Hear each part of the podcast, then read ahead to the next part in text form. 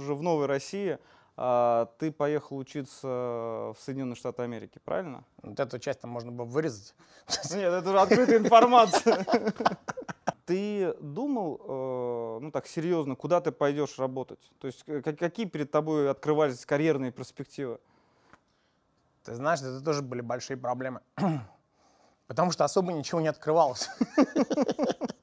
На мой взгляд, чем, почему очень хорошо выступили фирмы Magic Circle, да? потому что они предложили русским людям финансирование для покупки активов.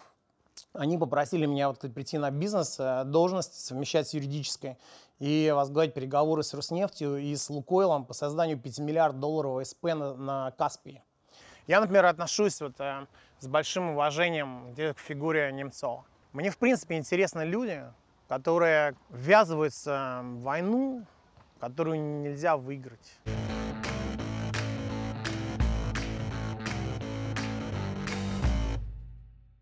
Паринов Кирилл Юрьевич, управляющий партнер московского офиса фирмы Queen Эммануэль. Окончил МГУ имени Ломоносова. Получил степень магистра права в Южно-Методистском университете, город Даллас, США. Окончил программу по обучению руководителей высшего звена в Гарвардской школе бизнеса. Являлся заместителем генерального директора по корпоративным, имущественным и правовым вопросам и членом правления Норильского никеля. Специализируется в области трансграничных и сложных финансовых споров. Член Объединенной комиссии по корпоративной этике при Российском союзе промышленников и предпринимателей.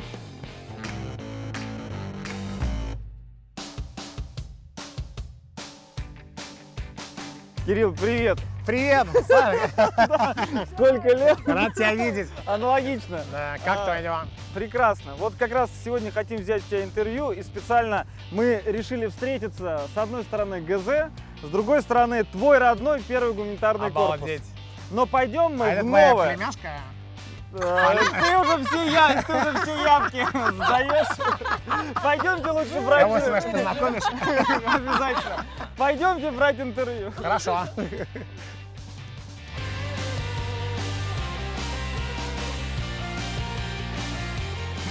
Спасибо, что согласился прийти а, и пообщаться о различных вопросах, проблемах. И нам особенно приятно, потому что ты выпускник э, юридического факультета МГУ 1991 года. Ну, Вот зря вот это сказал, потому что столько даже не живут. Ну, Почему же? Ты выглядишь молодо, я бы никогда не подумал, что ты а, поступал еще при Советском Союзе, а закончил уже а, практически в Новой России. Расскажи, пожалуйста, а почему ты выбрал именно право? Почему ты решил стать юристом? Ты знаешь, эм, на самом деле я тогда не решал совсем это. Это получилось как-то, потому что меня военные иньяс не приняли, вот почему. М. Да. И был свободный месяц, поэтому так пошел и подался. То есть фактически ты получил конкурентное преимущество. Ты, наверное, английский язык изучал, да?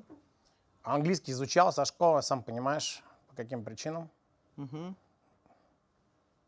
Из-за военного иньяза. Все-таки вот МГУ сразу видно школа. Сразу можешь определить, э, в точку прямо смотришь. да, получилось так, что не попал в этот военный иньяс и попал в МГУ. И английский был конкурентным преимуществом, как ты правильно сказал. С кем-то из одногруппников сейчас отношения поддерживаете? Э, ну, вот такой есть очень известный великий юрист, э, великий м, цивилист современной России Дмитрий Иванович Дедов. Да. Мгм.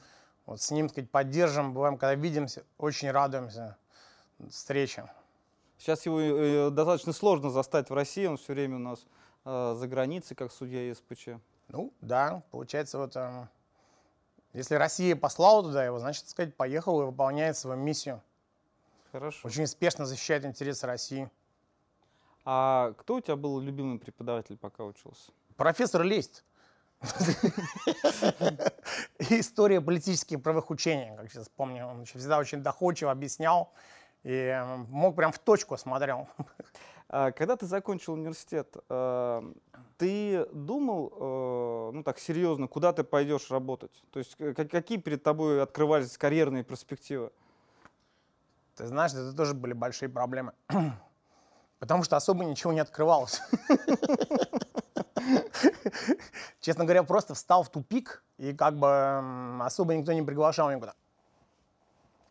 Нет, я скажу тебе, соответственно, тогда на кафедре международного права не был преподавателя МЧП, у нас, который вел, да? Я содержался в институте государственного права. И они говорят, «При- поступать к нам в аспирантуру. Господин Светлана Лисицын, как я сейчас помню. И тут МГУ почему-то тоже решил, что я должен поступать в аспирантуру. А поскольку э, студент я был так себе, то магическим образом с момента этого предложения оценки у меня сразу улучшились. И один стал самых лучших студентов. И в итоге даже поступил в аспирантуру случайно на чье-то место. Да ты что? Да, но потом подвернулась работа в начале 90-х на юрфирме. Э, Есть такая одна фирма международная, называется Vinson Elkins. Специализируется на нефтегазовом праве в основном. И аспирантура уже как-то не пошло дальше. Пришлось уже работать, зарабатывать. Круто. А ты э, хотел работать именно в консалтинге, либо же задумывался о том, что стать там юрисконсультом? Тогда же не было понятия in-house. Да. Больше я хотел вообще не работать. А заниматься предпринимательством. Ам, Ну, ты знаешь, как-то вот все приходит, знаешь, само по себе. Как вот opportunity такая прилетела, и ее взял просто. Мгм. И то есть ты пошел э, выстраивать свою первоначальную карьеру как консалтинг, прежде всего. Получается, что да. И до какого года ты проработал в консалтинге где-то? Ну, я думаю, лет шесть. Порядка шести лет, да. А в тот момент э, были какие-то вот свои особенности вот только что формирующегося рынка консалтинговых услуг в России? Ведь ты видел вот весь этот иностранный консалтинг, ко- который просто заходил в Россию. Ты знаешь, э, что я осознал потом, что было очень интересно? Вот Винсент Элкинс, он пытался продавать услуги западным клиентам своим по созданию нефтяных СП по всей России. То есть я мотался от Сахалина, Ташкент, Наринмар беспрерывно, больше половины года в путешествии. И эм, в Россию как-то все не очень верили. Тогда то компании, как Лукойл, такие зарождались. Поэтому а, Честно говоря, я очень мало видел других людей на рынке, мало общался, потому что и времени не было. Потому что в основном вот так проводил время, создавая вот эти СП. Да. И, м, собственно говоря, на мой взгляд, чем, почему очень хорошо выступили фирмы Magic Circle, да? потому что они предложили русским людям финансирование для покупки активов. В то время как э, некоторые американцы в это время концентрировались на нефтегазовом адвайсе, например, который, в принципе, особо и не был востребован у русских, потому что зачем он нужен. Да? То есть конкурсы они могли сами организовывать и проводить для покупки активов. Понятно. А, и ты после вот этого хорошего, отличного опыта в консалтинге э, фактически потом э, попадаешь в инхаус, да, то есть внутрь компании. Стандартная история, э, как бы очень часто люди работают. Мы наблюдаем это на примере, что возьми Скан Добивойс. Мы говорили сегодня великолепный абсолютно юрист э, Юлия Сазыкина, которая пришла General Counsel к Рыболовлеву, э, работает на фирме Добивойс. Через некоторое время, когда клиент видит, что человек может как бы создавать добавленную стоимость путем управления активами, внесения что-то хорошего в бизнес, он приглашает просто в инхаус, и люди становятся General Counsel. И ты попал, если не ошибаюсь, в компанию Седанка. А, Да, получилась такая история. Один из больших клиентов Винсент Элкинс, была компания Arca, Atlantic Richfield Company. В тот момент она стоила 28 миллиардов долларов. Ее купила через некоторое время BP. Для понятия, понимания, Лукойл в тот момент стоил 1 или 2 миллиарда, да, чтобы сравнить. Поэтому они попросили меня вот прийти на бизнес, э, должность, совмещать с юридической, и возглавить переговоры с Роснефтью и с Лукойлом по созданию 5 миллиард долларового СП на, на Каспии. И через некоторое время BP купил Арка, и BP в то время управляла Седанко, который был в банкротстве. BP попросил меня прийти в Седанко как э, главу юрслужбы в разгар э, корпоративного конфликта с ТНК. Поэтому э, примерно вот в конце 90-х это первая моя должность в русской компании э, в качестве руководителя юрслужбы. А какие вопросы в основном приходилось решать? Следующий вопрос. Хорошо, я понял, нестандартные. Хорошо. Эм, Скажем так, компания ТНК, она известна была э, своим умением выстроить судебную работу. Поэтому вот насколько могли, противостояли вот этому умению. Вот этим мы занимались Понятно. пока не был потом э, заключен мир между BP и ТНК, создание ТНК BP. И, так. и в тот момент Один из акционеров э, Седанка был Интерос. И есть очень известный такой выдающийся э, государственный деятель России, Клиш Андрей Александрович, сенатор. И он как раз был главой юридического департамента Интероса. И, собственно, пригласил меня прийти в Интерос. Сам его возглавил в качестве гендиректора, а я попал в качестве руководителя юрслужбы. Вначале в Норильский никель, в Норильск, э, а потом впоследствии в Москву в Интерос. А, и фактически тебе приходилось жить в Норильске большую часть времени. Знаешь, в один момент эм, эм, была идея о том, что приблизить максимальное количество как бы, такого бэк-офиса, или, по крайней мере, юридическую функцию в Норильск. Э, Там был коллектив несколько десятков тысяч человек, близко к 100 тысячам. И вначале я подписал контракт на э, три года. Три года. И, по сути, прожил полгода там, пока Михаил Дмитриевич Прохоров не пришел э, в Норильск в качестве руководителя и попросил обратно вернуться. Да. Норильск это, это очень интересная часть моей жизни. Это эм, совершенно другой менталитет, э, такой северный. Больше всего меня, знаешь, что удивило, я очень люблю технологии, все, что связано с ними. да. И, например, в Норильске применяются технологии, которые они сами создали и э, выписывали людей в своем техническом университете. То есть очень мало западных технологий, которые были принесены из уникальных условий Норильска. То есть часть, конечно, машина, э, тяжелой техники закупается для работы в шахтах, но многие технологии печей, э, они сделаны прямо там, что достаточно уникально. То есть Россия очень богата продолжает быть техническими талантами. Это одно, я думаю, что самых реально уникальных наших преимуществ, а может быть и как бы есть наша национальная идея, потому что она продолжает производить на свет э, необходимые технические таланты, и при вливании денег в них, э, я думаю, они вполне конкурентоспособные на международных рынках. Кирилл, работа юриста, она такая очень стрессоустойчивая. А, но стресс нужно как-то снимать. Вот э, как ты, там, экстремальные виды спорта, дорогой коньяк, что, вот что тебе помогает? Да, знаешь, я очень скромен вот в быту. Поэтому просто вот эм, как бы классическая музыка. Вода, я просто нагреваю воду, туда добавляю лимончик.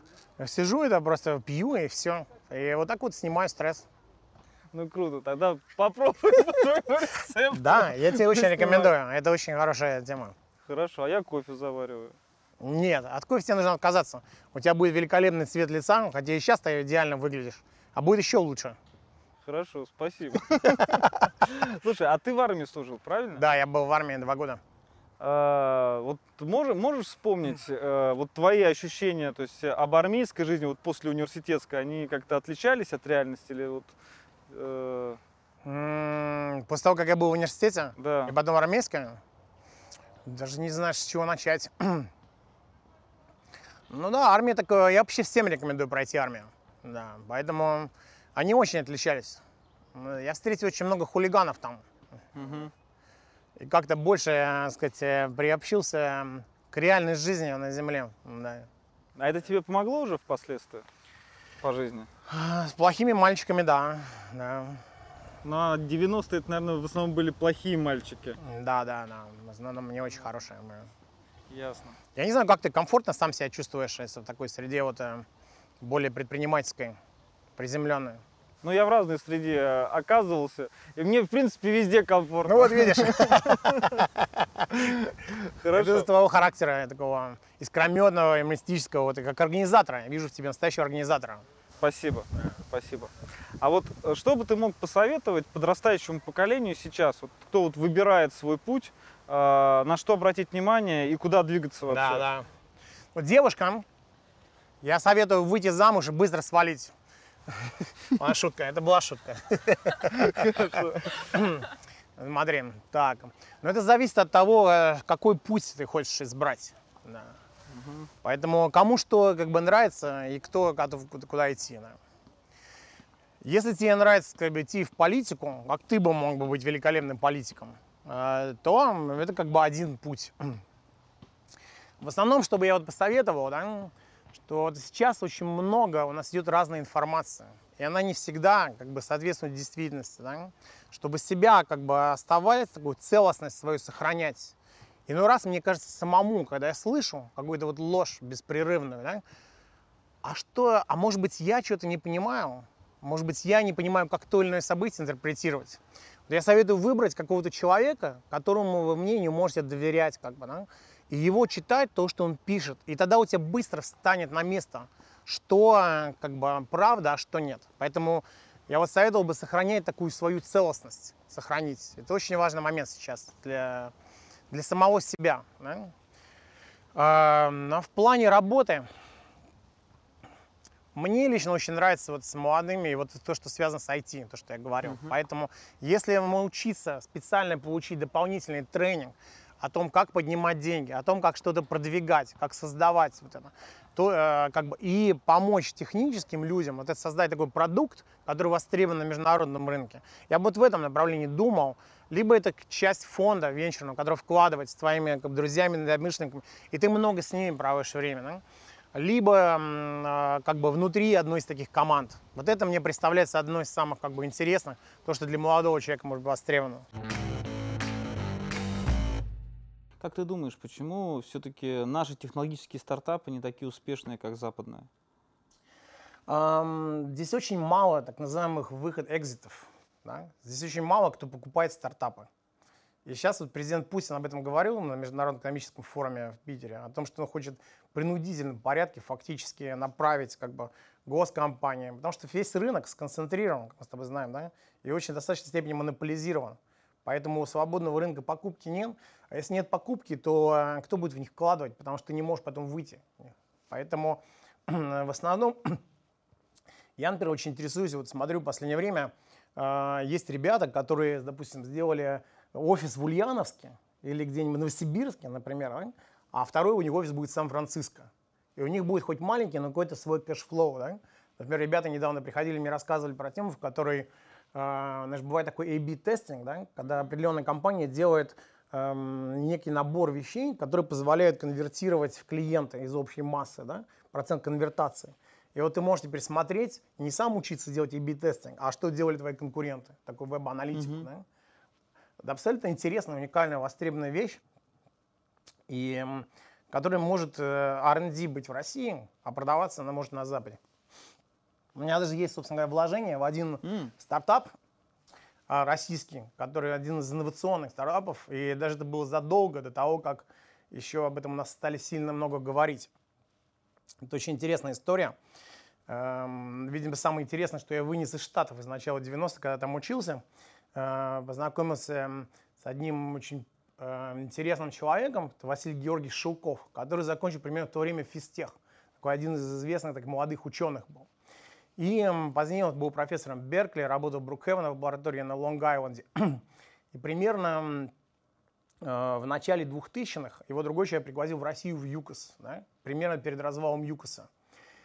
И у него была идея пойти работать на Роснефть, либо остаться и развивать определенную технологию, которая будет конкурировать с компанией Шлемберже из mm-hmm. Техаса. Э, технологии, которая позволяет э, э, посмотреть на физико-технические свойства пласта, они будут выталкивать нефть на поверхность с определенной скоростью.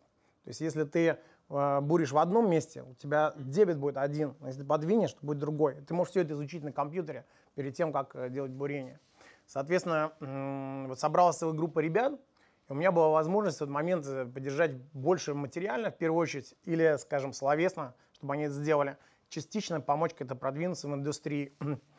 И пару-тройку лет они как-то делали достаточно шатко, а потом это все набрало ход и движение.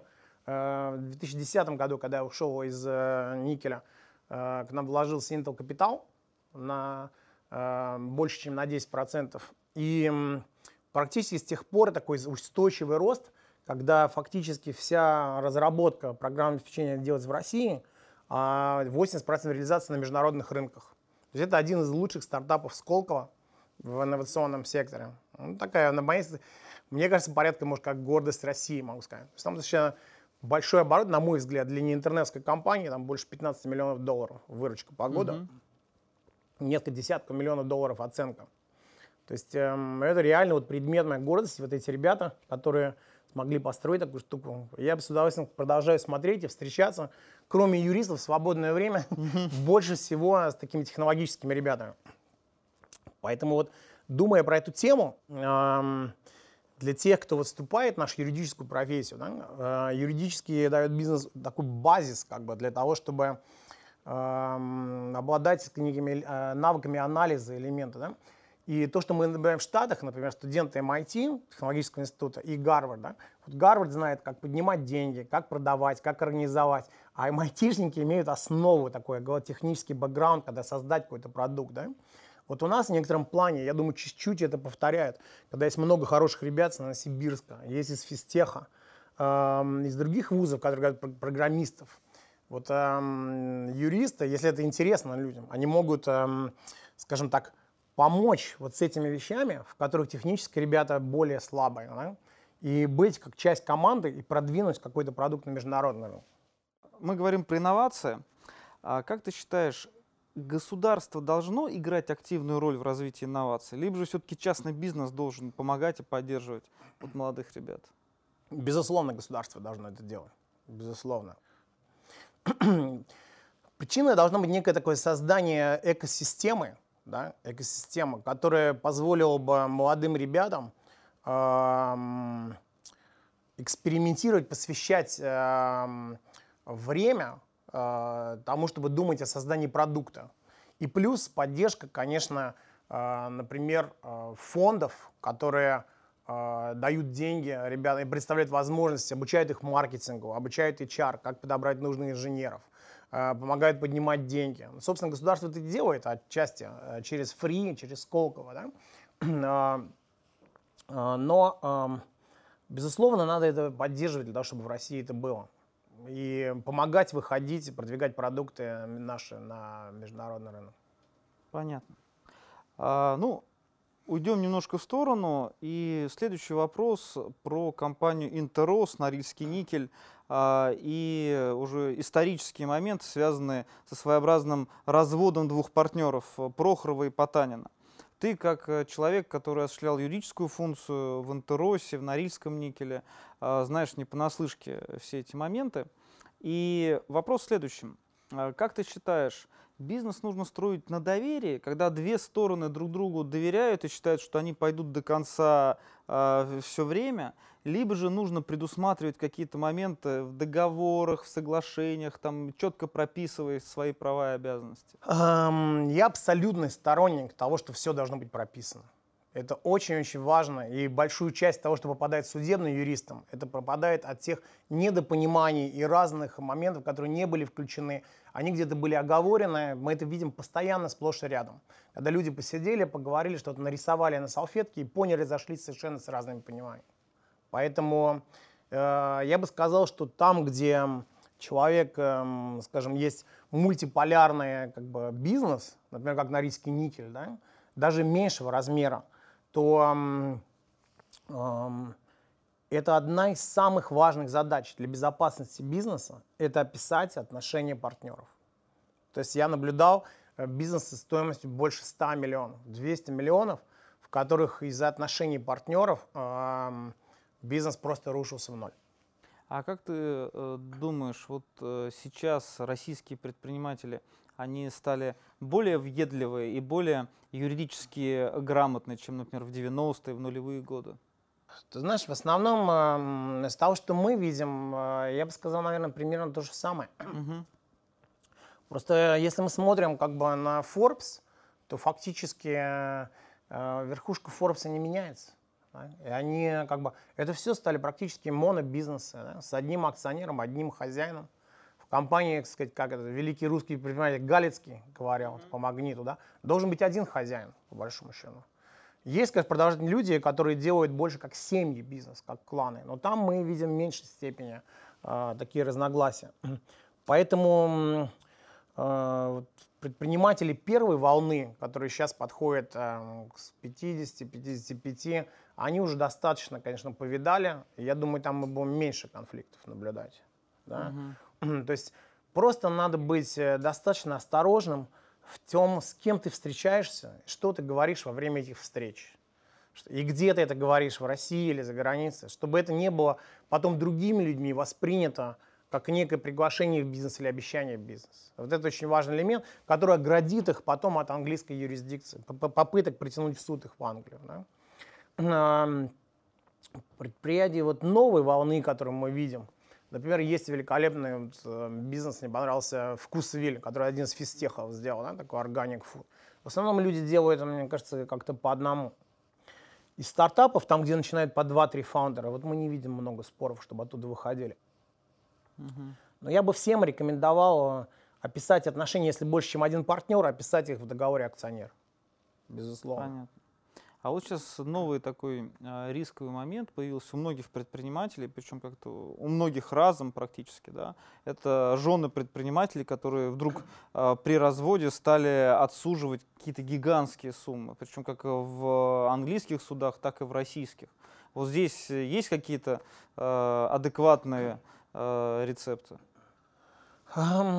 Брачный договор, Классический брачный договор. да. Процесс, а, а, я думаю, что сейчас, если ты сказал бы, назови тройку наиболее востребованных вещей, которые будут ходить, это первое, это будет нарастать давление стороны регулятора, потому что денег становится меньше в системе, а желание остается. Поэтому это будет увеличиваться. В том числе по природоохрану. Вот это, наверное, второе. А третье, я думаю, все вопросы, связанные с переходом активов к следующему поколению и с разводами. Потому что на горизонте где-то 40-50 лет мы достаточно много видим разводов и разные ожидания. Я должен сказать, что, на мой взгляд, конечно, здесь э, интересы жен недостаточно э, защищены в России.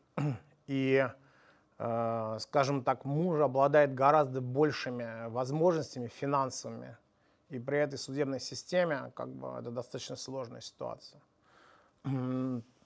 Поэтому эм, здесь нет никакого-то универсального рецепта, потому что как действующая жена, пока она не в разводе, она не может поднять этот вопрос с мужем и о том, что должен быть цивилизованный договор. То есть в неком плане его добрая воля. Поэтому на месте жен я просто сильно призадумался бы, что будет к наступлению, так сказать, черного дня. Это большой, это очень большой вопрос. Итак, Достоевский или Чехов? Чехов, конечно, Чехов. Куршевель или Красная Поляна? Не наша тема. Вот так вот. Виски или коньяк? Пропускаем. Следующий. Ладно, Лефрог, 18-летний Лефрог. Ага, хорошо. Если кто знает, то... Без льда. Горные лыжи или сноуборд? Мгм. А вы? А, у меня горные тоже. Горные, да. Знаете, как у нас совпадает? Да. Хорошо, мне нравится. Начать э, стартап с Марком Цукербергом или провести цветический коллоквиум с Евгением Сухановым? Поехали дальше. Он не хочет отвечать ни на один вопрос. Итак, Егор Гайдар или Виктор Черномырдин? Гайдар. Однозначно, Гайдар. Хорошо, и последний вопрос. Респект. Право, Гайдар, респект. право это оружие для сильных или защита для слабых? Евгеньевич. Помощь, помощь зала. Помощь слабым. Хорошо. Та-да-да! Вы выиграли миллион рублей! Все, спасибо большое, Кирилл, очень весело. Мам, спасибо. Ну вот смотри, мы сейчас переносимся в наши дни, и э, если говорить о твоей судьбе, о твоем развитии как юриста, сейчас ты выбрал для себя такую стезю, как э, консалтинг. Причем консалтинг не просто, а консалтинг э, в одной из самых крупных компаний в мире, Queen Emanuel. Вот ты мог бы рассказать про компанию и вообще про свой выбор, почему э, ты сделал, пошел на этот шаг? На самом деле это очень интересная фирма, про которую я давно читал и слышал, и э, знаком с ребятами был из нее еще будущее в Норильском никеле. да. И когда он пришел в Россию пять лет назад, было интересно наблюдать за тем, как он разовьется. То есть в основе этой фирмы и в идеологии был, когда она достаточно молодая фирма, ей всего 30 лет. И м, очень интересно э, проследить за тем, как она развивалась и росла, и на чем она сделала упор. То есть я в целом думаю, что э, на нашу профессию будет очень сильно нарастать ценовое давление. да. То есть мы на горизонте 5-10 лет мы увидим очень сильную консолидацию. Потому что, как мы видим, аудиторский рынок разделен на 4 всего компании, а юридический может быть 100 или 200. И мы видим, когда одна команда переходит, э, она говорит тебе, что вот это великолепная фирма, э, АБВ, и потом пришло XYZ, и это стала та великолепная. То есть очень часто между ними нету никакой на самом деле разницы. Да? И всегда появляются какие-то люди, которые при этом понижают цену. Да?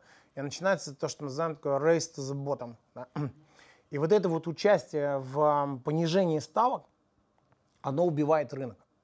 Потому что у всех все равно есть э, э, затраты на образование, затраты на жилье. То есть оно в целом убивает рынок. И остаться в таком рынке, я сейчас говорю не про Россию, а про uh-huh, мировой рынок, uh-huh. а, реальный рецем – это очень узкая специализация нишевая. В чем это? Когда ты умеешь делать то, что другие не умеют делать. Да? Ты, то есть не будет больше генералистов, да? будет э, юрист с узкой специализацией не просто в уголовном праве, а в определенном типе уголовного права или определенном типе цивилистики. Соответственно, когда Куин это начинал делать, начал там с четырех человек в Лос-Анджелесе, потом больше и больше, идея была под эту стратегию эм, нанять людей с высшим техническим образованием. Угу. И плюс да, с учеными степенями. А потом, после этого, чтобы у них было еще юридическое образование. И вот это позволяет участвовать в самых интересных спорах в мире. Например, споры о содержании смартфона. Да? И Куин стал представлять Google, производитель андроидов, за ними Samsung против Apple, когда мы называем империей зла. А теперь в одном из глобальных споров в мире это Qualcomm, производитель чипов против Apple. Поэтому там, когда ты участвуешь в печенье, приходишь, если ты не обладаешь высшим техническим образованием, ты не можешь, по сути, спорить в суде и готовиться про содержание спора. Потому что спор идет не про дизайн. То есть вот это очень интересный момент. И вот это Куину позволило за 30 лет стать самой успешной э, судебной фирмой в мире угу. и самой успешной финансовой юрфирмы в мире среди всех. Кроме есть фирма Vactel, которая офис только один в Нью-Йорке, больше специализация на M&A. Куэнская среди международных фирм номер один занимает. Поэтому из оборота, который был рекордный, э, в прошлом году миллиард двести долларов, примерно треть – это бизнес, вот, технологические споры в области IP. IP litigation. К сожалению, в России развито в меньшей степени, потому что меньше технологического продукта, востребованного в мире, по сравнению с потенциалом России. Да? Но вот это вот одно из самых интересных, самых высокодоходных, то, что происходит в мире. Да? Дальше как бы мы просто следили за тем, что клиенты, как говорят, порядка 10 лет назад эм, Куин увидел, что есть очень много клиентов, которые зачарованы отношения с международными глобальными банками из Сити Лондонского, из Уолл-стрита. И увидев это, он понял, что это востребована работа против банков. Потому что если у тебя фирма, которая занимается всем, то, скорее всего, у тебя э, судебная работа – это как младшая сестра. Да? То есть, может быть, в некоторых фирмах это 15%. Соответственно, когда банк тебе дает э, работу на несколько десятков миллионов, а судебка на несколько миллионов, ее интересы приносятся в ущерб тем. То есть ты не будешь брать работу против банков. Угу. И в этом городе очень трудно найти работу, кто возьмет работу против банков глобальных. И вот Куин принял решение никогда не выступать на стороне глобальных банков. Чтобы он всегда был свободен от конфликта интересов. И второе, по своей идее, это эм, нанимать людей, которые имеют высшее финансовое образование, угу. которые разбираются в сложных структурных продуктах.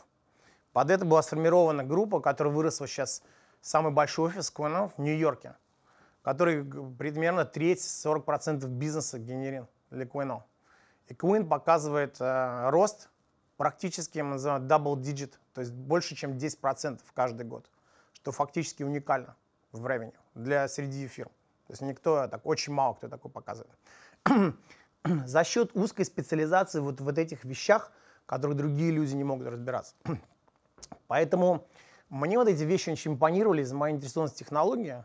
И второе, мой опыт личное общение банк, с банками да, показывал, что сказать, мне нравится находить людей, которые испытывали схожие проблемы.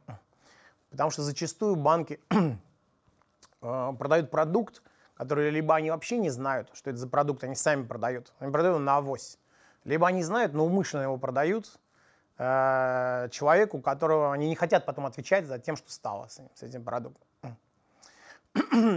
Причем мы наблюдаем очень интересные тенденции, когда в Штатах и в Европе уже да, э, за последнее время очень активно э, регулятор стал следить за тем, как банки себя ведут, не обманывают ли они инвесторов, не продают ли они им те продукты, если инвестор имеет консервативный профиль, они ему продают другой продукт, есть ли махинации с Либором. Например, очень известное такое сейчас расследование глобальное было на протяжении нескольких лет. С 2003 по 2013 годы порядка дюжины банков вступили в сговор ценовой по обману клиентов, создавали специальные чат-румы, в которых трейдеры называли их картель или банды, и сговаривались о том, как продавать валюну клиентам по завышенным ценам.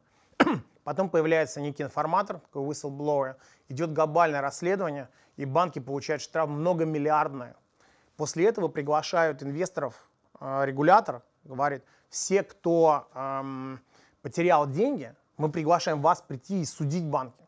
И очень часто это выходит на settlement, да, то есть на мировое соглашение, не доходя до суда. Вот э, мы с удовольствием многие такие кейсы берем на contingents, то есть на э, основе гонорара успеха, в том числе против картельных сговоров в Европе. Например, э, у меня на 47 страниц список, который постоянно обновляется. Если россияне закупали в Европе оборудование в течение нескольких лет, да, 7 лет может быть, э, на каждые 100 миллионов долларов закупа 10 миллионов можно вернуть обратно с европейцев. Не только россияне обманывали, обманывали всех когда 3-4 компании вступают в сговор и продают услуги или товары по завышенной цене. Вот это одно из больших трендов, мы сейчас говорим мировых трендов, что происходит в мировой как бы, юриспруденции в этом бизнесе, и там, где есть деньги, условно говоря, да, для клиентов. И вот эти штуки, э, как бы здесь, в России, э, у нас очень маленький офис, может быть, самый маленький среди всех. Мы хотим продвигать для россиян именно вот такие предлагать услуги эм, в большой степени по если был картельный сговор по возврату средств, убытков, которые были нанесены россиянам. Один из больших клиентов у нас сейчас э, это Роснефть, который мы представляем против Conoco Phillips и Crystal добывающей компании, в связи с э, теми кредитами, которые Роснефть выдала на ПДВС, венесуэльская компания нефтяная. Э, очень много работаем э, для господина Балаватника, один из очень известных э, предпринимателей с российскими корнями только что помогли ему эм, отбиться от претензий, связанных с банкротством компании Lyondell на 3 миллиарда. И в целом стараемся, ну как и с олигархическими структурами русскими, так и с другими работать там, где есть внимание регулятора западного к россиянам. Да? Либо очень часто пытаются наши, наши россиян, другие россияне перетащить в английскую юрисдикцию uh-huh. по, ответственности High Court. Э, для того, чтобы там, сказать, добиться того, что они не могут добиться в России, скажем так. А вот ты, когда отвечал на вопрос Блица, очень так позитивно среагировал на Егора Тимуровича Гайдара. Да. Вот э, почему? Ну, ты знаешь, это, я не знаю, может быть, ты не помнишь те времена, это был вот один такой из моментов, когда такое было, как бы много обещать, такой как луч света, как бы открылся, да, он осветил, и потом как бы, поэтому он у меня просто, я, например, отношусь вот э, с большим уважением к фигуре Немцова. Немцова, вот она мне очень интересна, да? Мне, в принципе, интересны люди, которые как бы ввязываются в войну, которую нельзя выиграть или очень трудно выиграть. Да? Но они, тем не менее, это делают, но не из-за денег. Вот это мне очень-очень импонирует. Да? Поэтому я считаю, что это, как бы, скажем так, одного полета был человек. А на твой взгляд, почему все-таки вот эта тенденция пошла судиться именно в английских судах? То есть не в американских, там, не в бразильских, условно говоря, а именно в английских судах. А, возможно, из-за того, что многие очень пользуются английским правом. Я не помню точно проценты, но я там, по-моему, в мире там больше 50% контрактов из таких больших деловых. И Собственно, у англичан нет статьи экспорта такой известной, кроме их судов большой, да, если так грубо говоря. То есть там все нацелено на это, это как-то вот сложилось, на мой взгляд. Хотя, наверное, есть более какое-то разумное объяснение. Ну, мне кажется, что сложилось несколько факторов, а, в том числе и развитость английского права, и в том числе как раз-таки влияние государства, которое активно стало продвигать свой суд как независимый суд, а, вкладывать это в умы юристов, предпринимателей и так далее. Может быть, эм, может быть, когда-то что-то будет в России подобного рода. Эм, просто на сегодня, если так сказать, мы выстраиваем систему так сказать, управляемой демократии, контролируемой, да, когда должно все контролироваться, да, но как бы доверие будет в меньшей степени судам. Поэтому, хотя вот на примере дорог, вот я несколько лет жил за границей, да, и увидел сейчас, например, что никогда же не было порядка с ГАИ, с ДПС, да, и потом он был наведен с помощью технологий. То есть при желании, да, при желании порядок в судебной системе можно было бы навести. Я просто вижу, что это желание как бы недостаточно, либо, видимо, какие-то другие есть э, на повестке дня э, идеи. А как ты думаешь, вот как технологии в ближайшее время будут менять нашу жизнь? Вот, например, говорят, что банки исчезнут, допустим, то есть, потому что все транзакции будут прямые. Да? Вот э, как ты думаешь, как это повлияет вообще на жизнь, и может быть на жизнь э, юридических компаний как таковых? Основные технологии как раз будут зарождаться в финтехе на мой взгляд, будет очень и потом распространяться. То есть сейчас мы пришли в экономику on-demand. Да? On-demand, когда э, все, что ты хочешь, оно будет доставлено тебе как бы здесь и сейчас. Да? Поэтому, э, например, возьмем университеты и онлайн-образование. Я не знаю, делает ли это МГУ. Да? В принципе, есть идея, как бы, может быть, открыть вот эти все учебники, да? и потом человек пришел и сдал бы вам в курс и получил бы диплом. Это хорошо или плохо? Если он посмотрел лекции профессора на видео и заплатил какие-то деньги за это, получил диплом. На мой взгляд, это неплохо. Если он э, реально может сдать лучше, чем человек, который ходил очно. Да? Эм, в юридическом мире на сегодня каких-то больших очень сдвигов не произошло, на мой взгляд, сопоставимых тому, что произошло, например, в автоиндустрии. Да? Ну, кроме э, такое время поглощающего такого низкого, низкоквалифицированного труда. Например, по ознакомлению с большим количеством документов. То есть ты можешь э, палантир, или ты можешь использовать технологии, в которых скормить документ туда, и потом он тебе выберет те моменты, которые релевантны для тебя, имеют значение. Поэтому я думаю, вот этот анализ. Э, встречался с некими русскими ребятами, которые занимаются умным поиском, да? Когда у тебя ищет не по ключевым словам, а ищет по некому набору слов, а в зависимости от того, что есть подлежащее и сказуемое. В начальном этапе но будет очень интересно. Я им сказал, что вот интересно будет посмотреть, собрать большую аудиторию руководителей юрслужб угу. и, например, на левую сторону посадить параллелу, повесить там, где он делает поиск по гаранту, угу. а на правую там, где он делает поиск через умный поиск. И увидеть, ускорился ли поиск десятикратно. Потому что ты сейчас должен дать, вот как консультант, вот то, что я говорю, встречаюсь очень многими руководителями юрслужб, да, э, качественный совет. А для этого ты должен быть узко и глубоко погружен в тему.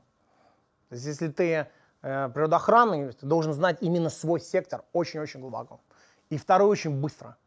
А быстро ты можешь дать, если тебе помогает технология. Потому что физически обычно ты не можешь ускорить, как бы преодолеть, как мы обычно это делаем. Поэтому, в принципе, вот это я вижу. Думаю, что, может быть, э, нечто произойдет э, подобное, как есть такие сайты, называются TaskRabbit или YouDo, uh-huh. да, uh-huh. которые ты можешь разместить свой заказ, например, на сбор, условно говоря, шкафа из Икеи. Да? И человек, у которого больше свободного времени, он готов дешевле сделать. Он подает как бы бит, и кто-то там выигрывает. Да? Почему не может быть такая штука в юридическом мире? когда ты можешь сделать некую панель, отсмотреть из юристов, которые ты уже знаешь, нормальные в этом виде. Например, она есть у Сбербанка. Да? То есть мы с тобой можем отобрать тех, кто специализируется в каждом секторе и очень хорош в нем. И аргументировать, почему они там. Да? А потом заказ от клиента Мы можем размещать такую онлайновскую биржу, в которой они просто могут выбрать из 10 людей, которые представили бит. Вот, пожалуйста, это тебе как бы по- лучше, скажем, выбирается путем глазы рублем. Да? Просто я во многом сейчас в России вижу, что на заказы на юридически размещается, кто-то с кем-то дружит, да? он сделал звонок и разместил заказ. То есть нет э, такого онлайн-тендера в понимании Uber или где-то, когда кто быстрее готов сделать и дешевле, тот выигрывает. Этого нет сейчас, пока я вижу. Кирилл, спасибо за интервью. Будем рады тебя видеть э, в Московском университете, тем более, что ты один из самых ярких выпускников юридического факультета. Ну и нашим зрителям э, тоже хочу сказать, чтобы они поблагодарили Кирилла. Кирилл, спасибо. Спасибо большое, Саш. Да. Подписывайтесь на наш канал и помните, что юристы тоже люди. Спасибо. Хорошего дня.